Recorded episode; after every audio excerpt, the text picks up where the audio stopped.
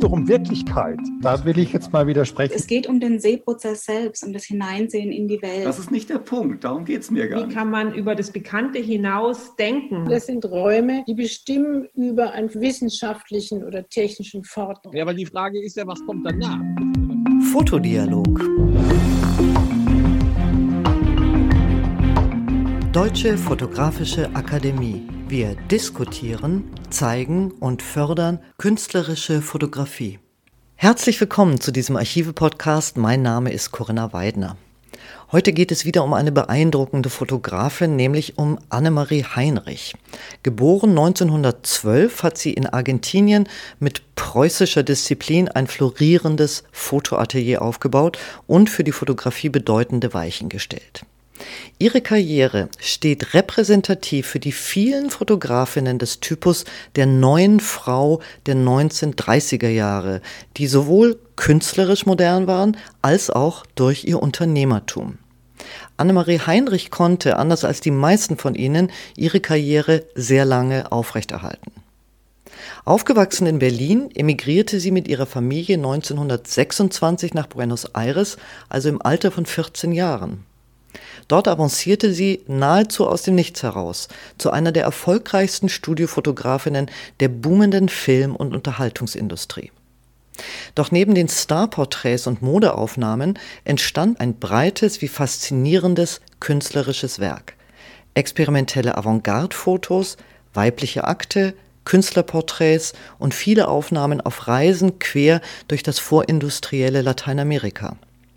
1956 wurde Annemarie Heinrich Mitglied der Gesellschaft Deutscher Lichtbildner, heute Deutsche Fotografische Akademie. Ich spreche über sie mit dem deutsch-argentinischen Fotografen Lutz Matschke und der argentinischen Sängerin Renata Jonic.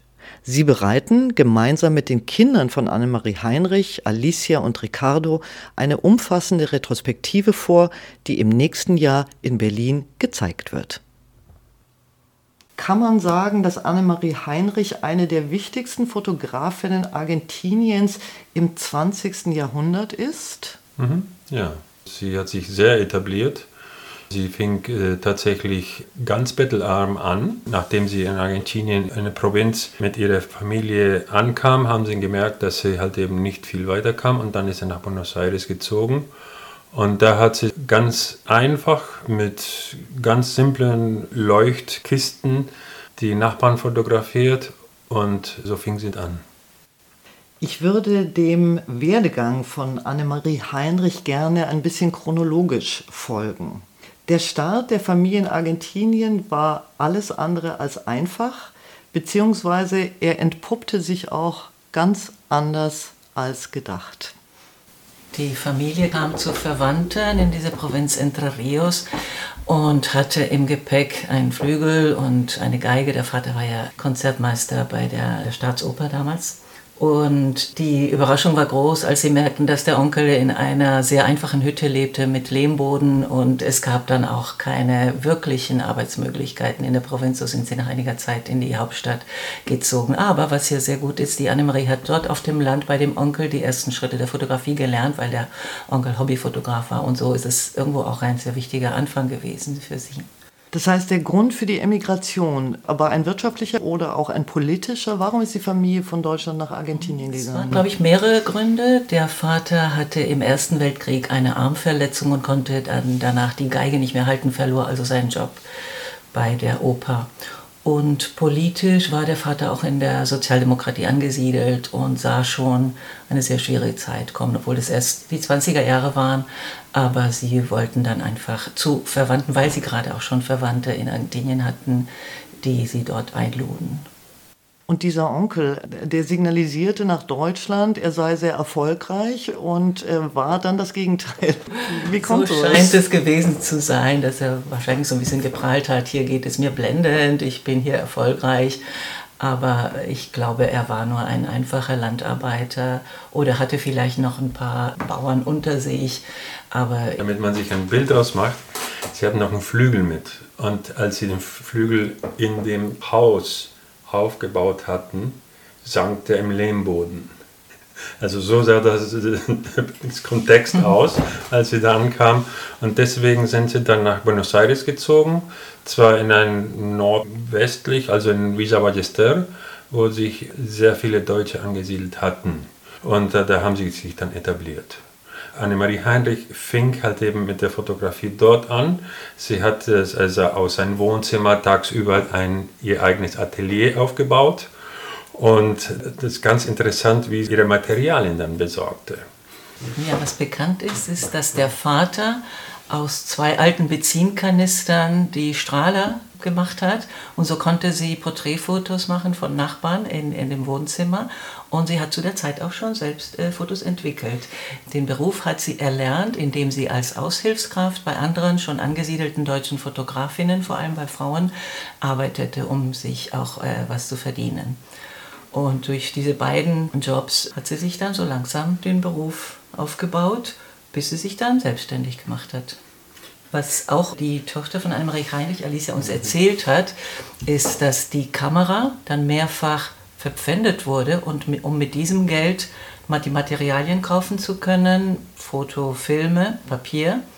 Und dann, nachdem die äh, Klienten ihre Fotos bezahlt hatten, wurde dann die Kamera wieder ausgelöst. Und dann wurde dieser Prozess erneut äh, mehrmals wiederholt, bis es dann irgendwann mal nicht mehr nötig war. Man musste sich erfinderisch sein, um, um überhaupt zu überleben, aber es gab die Möglichkeiten. Und das Annemarie Heinrich war also im Grunde Autodidaktin, aber sie hatte praktische Erfahrungen gesammelt, interessanterweise bei Fotografinnen, die ebenfalls deutsche bzw. österreichische Emigrantinnen waren. Das war zum einen die Fotografin Melita Lang, sie war eine Österreicherin, die 1919 eingewandert war, und Rita Branger war eine Gesellschaftsfotografin. Wissen Sie mehr dazu, wie diese Verbindungen zustande kamen? Eigentlich hat sie sich da engagiert, weil sie gemerkt hat, dass sie halt wenig Spanisch sprach, dass sie irgendwie mit dieser Arbeit bei deutsche emigrierte Fotografinnen den Arbeitsplatz finden konnte.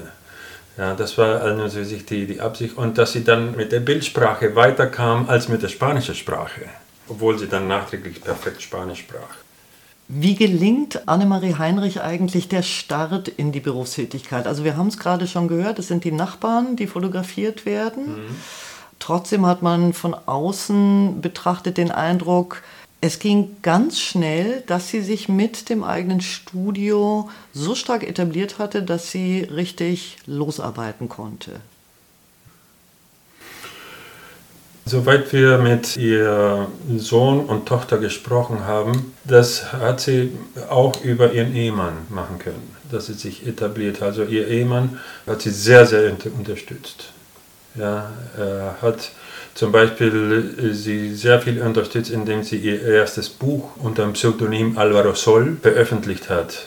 Ich glaube, er war Journalist, ne? Er war Schriftsteller und hat die Texte in, zu dem Buch geschrieben über die ganze Geschichte des Balletts.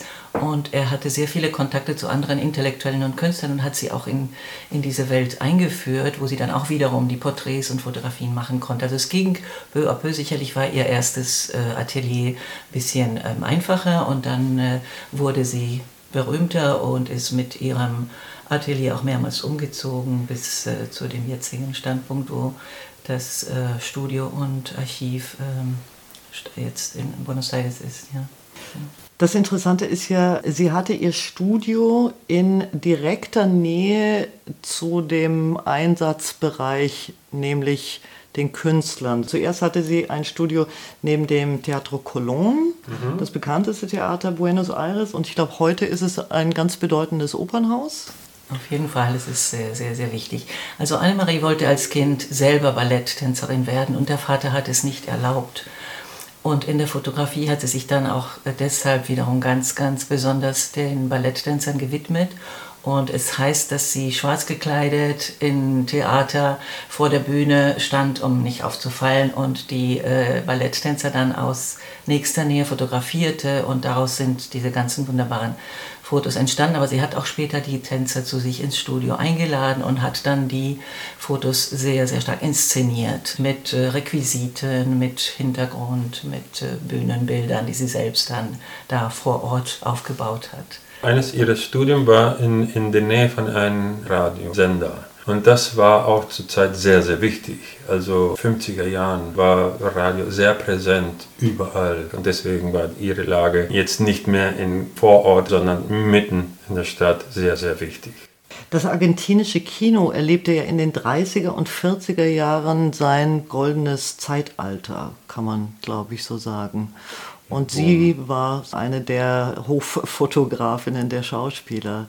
Und diesen Hollywood-Stil, den sie angewandt hat, also dieses geheimnisvolle Modellieren, vor allem der Gesichter natürlich mit ganz starken Licht-Schatten-Kontrasten, auf der einen Seite hatte sie George Hurrell als Vorbild und sie hat auch bei dem polnischen Fotografen Siwul Wilenski gelernt und der war ja auch so ein, so ein Hollywood-Inszenierer. Also wenn sie bei diesem Fotografen gelernt hat, hat sie bestimmt alles aufgesaugt. Denn ja. sie war sehr engagiert und sehr offenes Auge für, für die ganzen Tendenzen gehabt. Sie haben äh, vorhin kurz erzählt, große Begeisterung hatte Annemarie Heinrich für die Retusche des Negatives. Ich glaube, da beziehen wir uns wahrscheinlich direkt auf diese glamourösen Porträts, die sie absolut perfektioniert hat mit unter anderem auch Rasierklingen. Ja, sie hat also sie hat dann die Wimpern immer ganz lang gezogen und das hat sie mit einer spitze durchgeschnittenen Rasierklinge ins Negativ reingekratzt und sie nannte das Raspito, also einen kleinen Kratzer rein. Und man sieht das perfekt an dem Prinz, also wie sie halt eben das perfekt so hinge hingezogen hat oder ganz lange Wimpern reingezeichnet hat. Und natürlicherweise, also wie die ganze Fotografie, der Harold und äh, die ganze ähm, Metro Goldwyn Mayer Fotografie wurde alles retuschiert, also Gesichter, Falten und so weiter, Doppelkinn, Haare, das ist alles mega retuschiert. Ebenfalls im Studio war bei ihr die Schauspielerin Eva Duarte, die spätere Eva Perron. Und äh, als sie Präsidentengattin war, wurde es mit den Bildern, die die Fotografin Annemarie Heinrich gemacht hatte, etwas kompliziert. Ja, also ähm, Annemarie Heinrich hat Eva Peron noch fotografiert, als sie noch nicht die Frau des Präsidenten, sondern halt eben ja, Schauspielerin. Und als sie dann zur Frau des Präsidenten wurde, hat sie sich nochmal oder öfters fotografieren lassen. Und einmal nach einer Session meinte Eva Peron, ja, mein Ehemann würde sich auch gerne fotografieren lassen. Und hat sie ganz klipp und klar gesagt, ja, sagen Sie, er soll mal vorbeikommen, also ins Atelier. Er ist natürlich nicht gekommen. Aber was Sie äh, sicherlich fragten, ist, was nachher mit diesen Fotos passiert ist, als Peron nachher äh, entmachtet wurde, wurde das Studio von Annemarie Heinrich auch durchsucht und die ganzen Fotos von Eva Peron mitgenommen. Einige sind per Zufall, wir wissen nicht genau wie, äh, gerettet worden und deshalb gibt es heutzutage noch einige. Streng verboten nach dem, nach dem Putsch von 1955, als halt eben dann Perón über Paraguay dann nach Mittelamerika floh.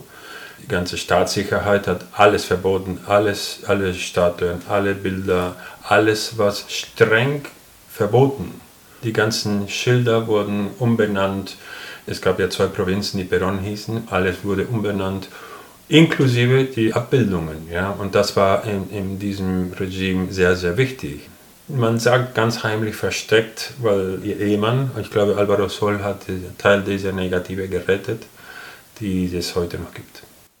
Sie haben Annemarie Heinrich noch kennengelernt und Sie haben sie beschrieben als eine resolute Frau, die, wir haben so eine schöne äh, Geste dazu gemacht, die Ellenbogen hatte. Ja, ja, so Also sie war sehr großzügig, ja, also mit, ihren Wissen und ihre Empfehlungen, aber sie hat auch so einen schönen Platz gemacht, ja, also so nach dem Motto, mach mal Platz, hier komme ich rüber. Ja. Also, aber sie war, muss man auch sagen, sie war sehr, sehr großzügig mit, mit ihren ganzen Ex Rumexperimentieren, wie man fotografiert und hat sehr viele Fotografinnen und Fotografen in den, ihr ganzes Leben geholfen. Ja, also das, und das sieht man nicht so oft. Die Darstellung von Frauen ist ein zentrales Moment im Werk von Annemarie Heinrich. Ganz klar natürlich die Künstlerinnen, die Schauspielerinnen. Dann ihre weiblichen Akte, die sie ja schon sehr früh begonnen hat und die Zeit ihres Lebens nie ausgestellt wurden und auch sehr viele Selbstporträts als Fotografin. Da gibt es wunderbare experimentelle Fotos mit einer spiegelnden Kugel, die die Perspektive verzerrt, in der sie sich in verschiedenen Situationen fotografiert hat. Lassen Sie uns doch über die gesellschaftliche Situation der Frauen in Argentinien in dieser Zeit sprechen. Also reden wir mal von den frühen, die 30er, 40er und auch 50er Jahre. Ich glaube, die Tatsache, dass Annemarie Heinrich immer Hosen getragen hat zu dieser Zeit, sorgte auch schon für Aufsehen. Genau, das war noch nicht üblich zu der Zeit, auch nicht in den 50er Jahren. Und sie hatte hauptsächlich auch weibliche Angestellte und alle trugen Hosen. Und ähm, man spricht von einem, einer Art Protofeminismus, eben weil sie als Unternehmerin und als Frau und als hosentragende, arbeitende Frau auch ein, ein Bild vermittelt hat, was zu der Zeit nicht, noch nicht üblich war. Dass sie auch sehr viele Frauen fotografiert, auch arbeitende Frauen. Das war auch zu der Zeit noch nicht üblich. Und die weiblichen Akte ähm, von einer Frau fotografiert und mit einer sehr, sehr feinen, ästhetischen Vision und äh, Ausfertigung, das war auch unüblich. Und äh, ihre Selbstporträts und Porträts mit ihrer Schwester. Also die Frau kommt da sehr, sehr stark vor in ihren Bildern. Sie war übrigens eine der wenigen Frauen in, der, in dieser Mappe der Zehn. Ich glaube, außer einer weiteren Frau. Es war eine Männerwelt, in der sie sich da wirklich durchgesetzt hat. Dann reden wir doch mal über dieses fotografische Engagement von Annemarie Heinrich, was ja auch neben der vielen Arbeit, immerhin ja auch noch zwei Kinder, auch ganz stark war. 1936 wird sie Gründungsmitglied zweier Fotoclubs, übernimmt auch den Vorsitz der professionellen Fotografenvereinigung und ruft mit sechs der renommiertesten Fotografen den argentinischen Rat für Fotografie ins Leben. Und dann vor allem 1953, darauf haben Sie gerade angespielt, ist sie mit Begründerin der Fotografengruppe La Capeta de los Diez. Können Sie uns erklären, womit wir es da zu tun haben? Die Carpeta Los Diez war ein, ein, sehr schönes Projekt. Also sie haben sich also zehn Fotografinnen und Fotografen so zusammengetan, indem sie sich einmal im Monat getroffen haben. Jeder hat eine Fotografie zu, zu, diesem Meeting mitgebracht und dann haben sie sich gegenseitig die Fotografie bewertet. Zwar schriftlich. Und die wurde dann so rumgereicht, ja, und dann ist, ich glaube, Alicia sagt, sie hat noch teilweise von dieser Dokumentation. Man muss es auch einsehen, also Fotografie war in den 50er in Argentinien erst recht nicht als Kunst angesehen. Und deswegen haben sie sich getroffen, die Fotografie tatsächlich als Kunst etablieren. Und das war einer von den wichtigsten äh, Ansatzpunkten der Carpeta Elogies. Wir sind mit der Gründung dieser Fotografengruppe genau in der Zeit, als Annemarie Heinrich auch Mitglied der Gesellschaft Deutscher Lichtbildner wird. Also wir sind in den 50er Jahren, sie wird Mitglied 1955, 56. Interessanterweise reiste sie ja Anfang der 50er Jahre nach Deutschland und vertiefte ihre fotografischen Kenntnisse, so wie ich das verstanden habe, vor allem im Bereich der Farbfotografie bei GDL-Mitgliedern, nämlich Hermann Harz, Martha Höpfner und Otto Steinert. Ja, ich weiß nicht, wie viel von äh, sie in Farbfotografie vertieft hat damals. Also das, da, da kennen wir uns nicht so aus. Aber auf jeden Fall hat sie bestimmt also ganz tief mit Otto Steiner, also auch Schwarz-Weiß studieren können. Und das merkt man ihr an, denn sie hat zum Beispiel die, das hat uns Ricardo erzählt, sie hat ja 40 Jahre lang die Covers von Zeitschriften, Radio- und TV-Zeitschriften jeden Monat gemacht und signiert. Die werden übrigens jetzt dann ausgestellt. Und Darf ich kurz fragen, was Ja. heißt signiert? Hat sie. auf dem Bild mit Unterschrift. Also das heißt, der Abdruck des Fotos auf der Zeitung trug ihre Signatur. Es war Genau. ganz klar, Ja. Handschrift, dieses Foto ist von Annemarie Heinrich. Dadurch ist sie so äh, bekannt in Argentinien, weil jeder hat in, unseren, in unserer Generation, die neueren Generationen natürlich nicht mehr, aber jeder hatte den Namen schon mal gesehen auf diesen Fernsehzeitschriften und so war sie natürlich überall bekannt. Radio- und Fernsehzeichnung, weil das war Radiolandia, das ist ein, eine ganz, ganz bekannte Zeitschrift für, für über Radiosendungen und natürlicherweise auch über Theater, aber hauptsächlich mit Radio und dann ging es dann halt eben mit, ab den 50er mit dem Fernsehen los. Und etwas, was uns Ricardo erzählt hat, die allerersten Fotos, die sie bei Radiolandia geliefert hat, das waren schwarz-weiß handkolorierte Fotos zum Thema Farbfotografie. Also sie hat schwarz-weiß fotografiert, auf Sepia-Papier dann kopiert und dann nachträglich koloriert. Ich möchte noch mal kurz beim Thema Gesellschaft deutscher Lichtbildner bleiben. In den 50er Jahren stellt nämlich die GDL in Argentinien aus. 1954 zum ersten Mal in Buenos Aires, 1956 ein weiteres Mal und diese Ausstellung hat dann Folgestationen in Cordoba, Rosario und Mendoza. Danach geht die Ausstellung nach Chile und Peru. Das ist natürlich auch ein bisschen ein Boom der 50er Jahre. Fotoausstellungen sind Publikumsmagneten. Trotzdem wird ja die Verbindung zu Annemarie Heinrich auch, denke ich mal, eine Brücke gebaut haben zu diesen Ausstellungen. Das wissen wir nicht ganz genau, aber das kann ich hundertprozentig ahnen. Denn äh, ich habe sogar in den 80er äh, eine Ausstellung gesehen, die Annemarie Heinrich von der DDR-Fotografie nach Buenos Aires gebracht hat. Also kann ich mir gut vorstellen, dass diese ganze äh, Tour, diese Ausstellung äh, der, G- der GDL sie promoviert hat. Auf jeden Fall. Ja, sie war in dieser Hinsicht also sehr engagiert. Ich wollte Sie auch fragen zu der politischen Haltung von Annemarie Heinrich. Wenn ich das richtig verstanden habe, war sie in der Friedensbewegung Ende der 1940er Jahre aktiv und ich glaube, das ist die Zeit, wo sie ihre deutsche Staatsbürgerschaft auch abgegeben hat. Ich, Ich glaube, glaube 48 hat sie die abgegeben. 48, wenn es auch 48 war, hat sie es abgeben müssen. Denn zurzeit war es halt eben erst in der Nachkriegszeit. Alles, was deutsch war, war verdächtig. Und äh, wenn man halt eben für argentinische Behörden arbeiten wollte, musste man sich einbürgern lassen. Ich glaube, das hat, hat uns sogar Alicia mal erzählt, dass sie das nicht gewollt hat, sondern dass sie tatsächlich äh, gesagt hat, also ich muss hier mein Brot verdienen und ohne eine argentinische Staatsbürgerschaft komme ich hier nicht weiter. Die fotografischen Verbindungen Argentinien und Deutschland sind ja ein eigentlich ganz interessantes Kapitel. Und zwar gibt es die deutschen Emigrantinnen vor dem Zweiten Weltkrieg in Buenos Aires. Haben wir schon erwähnt, die zwei Fotografinnen, bei denen Annemarie Heinrich gelernt hat, Melita Lang und Rita Branger.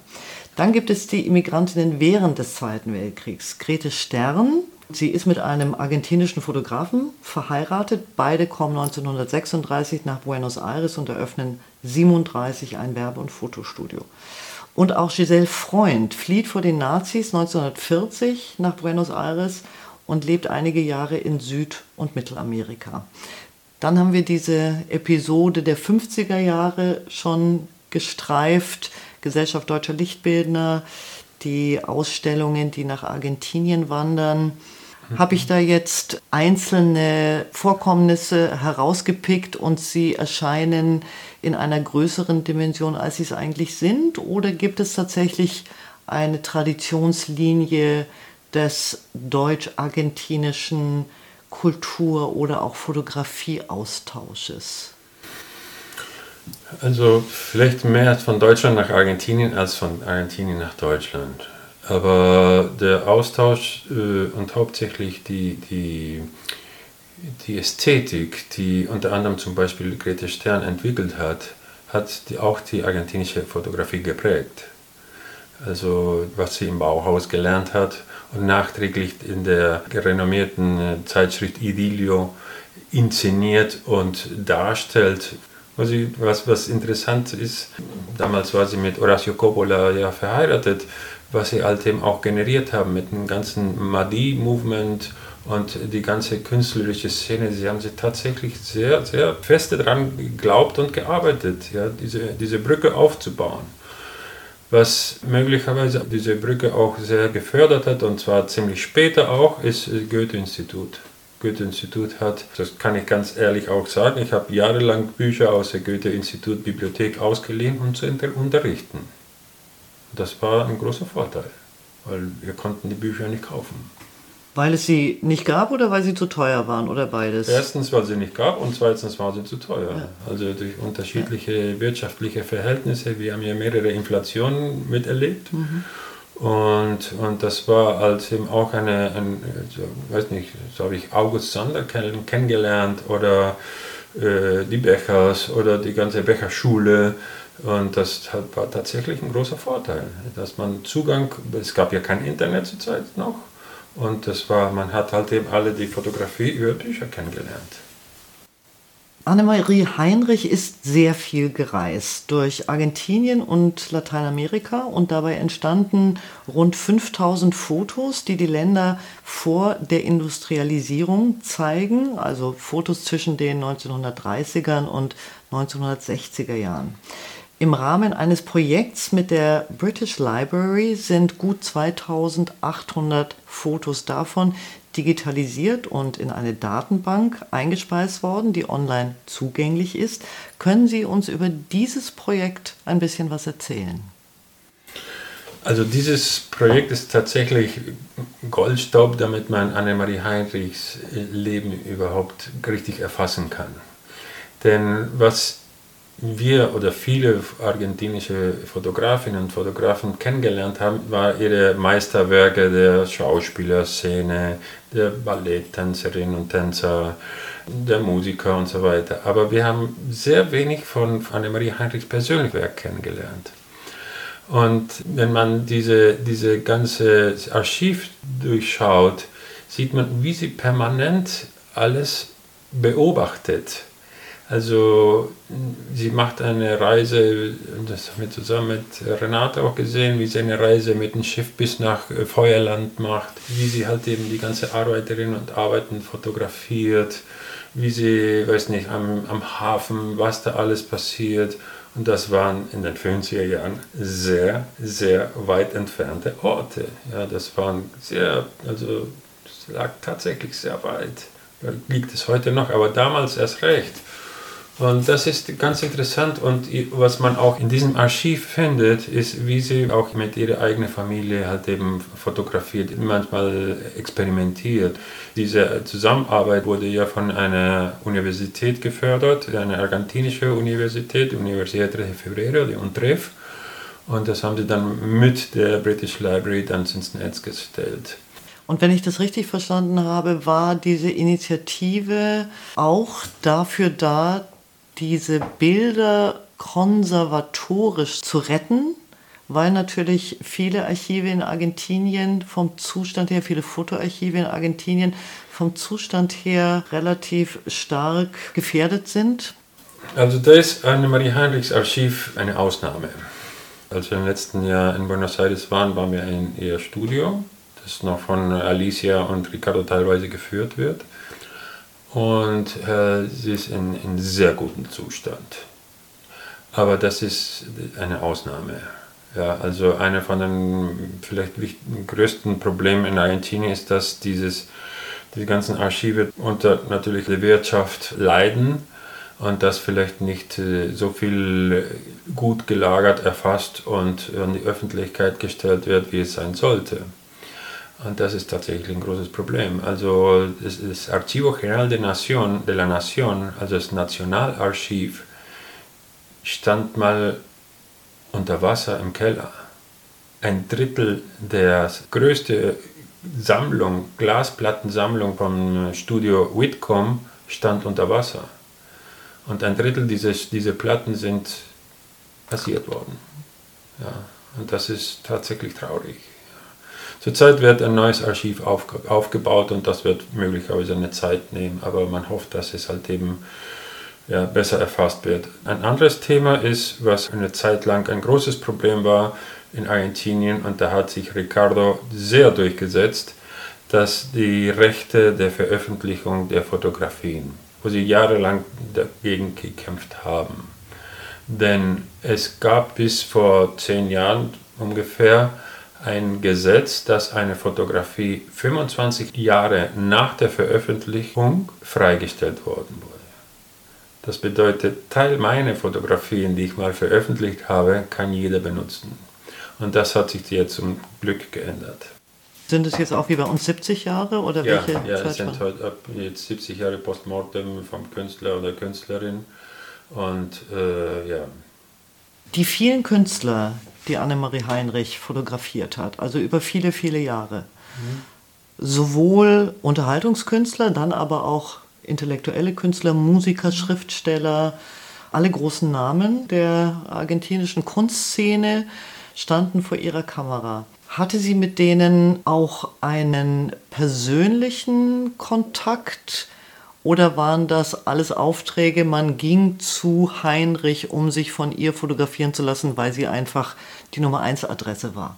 Nein, ich glaube, zu den lokalen Künstlern und Schriftstellern hatte sie persönlichen Kontakt, vor allem äh, durch ihren Mann war das, waren das auch zum Teil enge Freunde.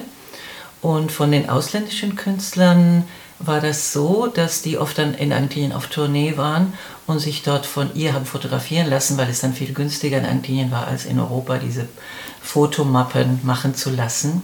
Zu der Zeit halfen die Kinder, die ganze Familie half im Studio mit, weil manchmal über Nacht sehr viele tausend Kopien angefertigt werden mussten und da half die ganze Familie. Es gibt Fotos von Yehudi Menuchin, von deutschen Pianisten. Es gab die äh, Ruth Niehaus, die war in Argentinien zu Dreharbeiten eines Films und sie, äh, Annemarie Hanni hat sie auf der Straße so inszeniert und äh, fotografiert. Aber zu den argentinischen Künstlern hatte sie bestimmt auch persönliche, freundschaftliche Verbindungen. Und etwas, was uns tatsächlich Ricardo mal erzählt hat, von wegen Spielen. Nach der Schule muss ich dann ins Atelier, denn am nächsten Morgen mussten irgendwie, weiß nicht, 300 Prints fertig sein und die mussten handgemacht werden. Und da hieß es also ins Atelier zu Mama und so weiter drucken, die ganze Nacht durch, nachretuschieren. Viele Fotos wurden ja nachretuschiert, Haar rein, Doppelkinn weg oder was es halt eben soll. Und die, die, mussten, die Familie musste mithelfen. Ja? Und da haben sie auch, also sowohl Ricardo wie Alicia, die haben dann nachträglich auch in, in, Deutschland studiert. Alicia hat uns mal gesagt, als sie ihre Mutter gesagt hat, sie wollte auch Fotografin werden. Und da hat sie gesagt, okay, kein Problem, da steht dein Koffer, hier hast du einen Flug nach Deutschland, du studierst dort. Es gab in Argentinien da noch keinen Studiengang für Fotografie. Nein. Es war ziemlich also improvisiert. Bis Mitte der 80er gab es ja keine Fotoschulen in, in, Argentinien. Man hat das Einzige, was man lernen konnte, war in, in Fotoclubs. Die beiden, die sie gegründet hatte, ja, in Buenos Aires. Wahnsinn, wenn man sich das überlegt, was für eine Relevanz Annemarie Heinrich für die Fotografie in Argentinien hat. Also diese mhm. Bandbreite auch aus dem Engagement zur Gründung von Fotoclubs und zur Stärkung der Fotografie und dem Austausch der Fotografen mit künstlerischem Anspruch dann dieses wirklich wahnsinnig gut gehende Studio. Ich glaube, dass sie bis zu sechs Mitarbeiterinnen hatte. Also das ist mhm. ja eine Größenordnung, mhm. die gewaltig ist. Mhm. Hat sie sich einen Wohlstand damit auch aufgebaut? Soweit kennen wir uns nicht aus. Was wir persönlich erlebt haben, dass wir ihr Studio besucht haben und ihre Wohnung, die tatsächlich dahinter liegt, in eine ganz interessante, also wohlhabende Viertel in Buenos Aires. Ich habe den Eindruck, dass die Ausstellungen zu Annemarie Heinrich in Buenos Aires, ich denke, das war in den 2000ern, dass das so ein bisschen ein Türöffner war für die Wissenschaftlerszene, sich mit der Fotografie in Argentinien verstärkt auseinanderzusetzen. Das auf jeden Fall, denn äh, man muss auch einsehen, dass die Fotografie als Kunst erst später, späten 80er erst anerkannt wurde. Also die ersten Sammlungen, die in Buenos Aires erstellt worden sind, sind von Ende der 80er, Anfang der 90er. Die Ausstellung zu Annemarie Heinrich 2024. Was wird uns erwarten? Erzählen Sie uns ein bisschen. Am Anfang haben wir gesagt, also wir möchten nicht diese klassische Pampa Gauchos ausstellen, sondern tatsächlich ihre, ihr gesamtes Werk von dieser Landschaftsfotografie, die Künstlerszene, die Aktfotografie, also da sie sehr wenig bekannt ist in Deutschland überhaupt, möchten wir so weit wie möglich diese ganzen Nuancen ihres Werks zeigen. Aber etwas, was wir mit Alicia und Ricardo besprochen haben, und das ist eine Miniserie in der Ausstellung, ist äh, die Arbeit der Frau. Das fiel mir übrigens sehr bei dieser Sammlung bei British Library äh, Präsentation auf. Auf einmal sehe ich sehr viele Fotografien über Frauenarbeit. Und dann haben wir gesagt, also wollen wir doch nicht ein kleines Insert machen in der Ausstellung, das für Annemarie Frauenarbeit ein sehr wichtiges Thema war. Und deswegen wächst diese kleine Serie von, die anfangs nur sechs Bilder hat. Wie viel sind es mittlerweile? Also sie wächst. ich glaube, es sind mindestens zwölf oder 16 Bilder schon. Ja. Die Ausstellung wird über 130 Bilder umfassen. Es wird möglicherweise thematisch ausgestellt, also Porträts, experimentelle Arbeit, was sie sehr viel gemacht hat, oder thematisch auch, zum Beispiel, weil sie hat sehr viel mit Händen experimentiert. Und es werden möglicherweise zwischen acht oder zehn Vintage Prints ausgestellt die zurzeit noch nicht in Berlin sind, denn sie sind mittlerweile sehr bewertet. Sie werden weltweit verkauft, werden in Messen in USA und so weiter vermarktet. Also signierte Arbeiten von den 40er Jahren von Annemarie Heinrichs haben sehr großen Wert. Können Sie mal eine Hausnummer nennen? Ich glaube, das geht ab 12.000 los. Sie wurde ja als Coverfoto bei dieser Ausstellung The Woman Behind the Camera wurde zuerst im, im Metropolitan Museum in, in, New York ausgestellt und nachträglich in der National Art Gallery in Washington. Und ihr Foto, ihr Selbstporträt war das, das Coverfoto von der ganzen Ausstellung. Und dann werden Sie natürlich auch die Künstlerporträts zeigen, die für das deutsche Publikum besonders interessant sind. Also die großen Namen wie Mercedes Sosa, Astor Piazzolla, die Literaten. Mhm, Borges, Neruda, ja. Aber hauptsächlich auch, was sie ihr Leben lang geliebt hat, ist Ballett. Ja, denn sie wollte auch Tänzerin werden, aber ihr Vater hat es ihr verboten. Zu sehen sein wird die Ausstellung 2024 im Willy Brandt Haus Berlin und zwar vom 18. März bis 9. Juni. Sehr empfehlenswert ist auch die Website annemarieheinrich.com, die von ihren beiden Kindern gemacht wird und einen reichen Einblick in die fantastische Bildwelt dieser Künstlerin ermöglicht. Vielen Dank fürs Zuhören. Fotodialog.